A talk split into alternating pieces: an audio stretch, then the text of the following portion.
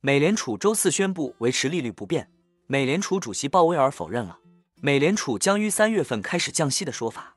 这位美联储主席也试图反复强调，良好的经济数据对美联储来说仍然是好消息，并打消投资者的想法，即美联储今年将需要一段时间的坏消息就是好消息，才能继续降息。鲍威尔说：“所以我认为我们看到了更强劲的增长，我们不认为这是一个问题。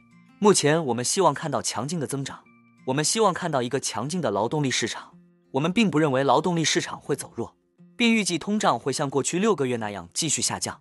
在通胀方面，美联储青睐的核心个人消费支出 PCE 数据在十二月份同比增长百分之二点九，为二零二一年三月以来的最低水平，逼近美联储百分之二的目标。按六个月年率计算，十二月份核心 PCE 为百分之一点九，已经低于美联储的目标。从三个月的年化数据来看。核心 PCE 上个月已降至百分之一点六。美联储在声明中表示，在降息之前需要看到通胀取得更大进展。在周四的新闻发布会上，鲍威尔多次被问及什么才是更大的进展，他强调的是时间而不是规模。他明确指出，三月份降息可能不是下个月最有可能出现的结果。一些投资者认为，近期市场的涨势可能已经走得太远了。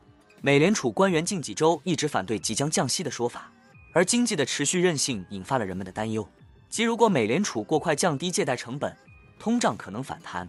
对一些债券投资者来说，美联储推迟调整政策意味着在降息成为现实之前，可以利用高收益率债券来获利。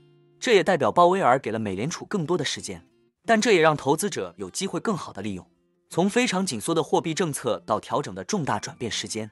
与此同时，一些投资者表示。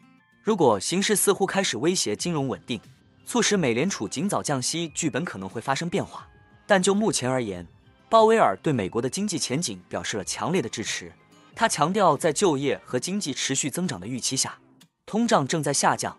鲍威尔希望在2024年消除这种观点，即市场不用担心经济持续扩张，直接将好消息视为好消息。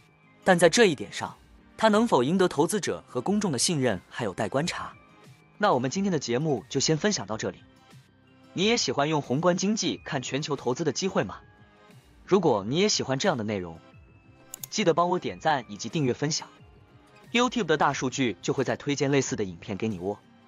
那我们下一支影片见了，拜拜。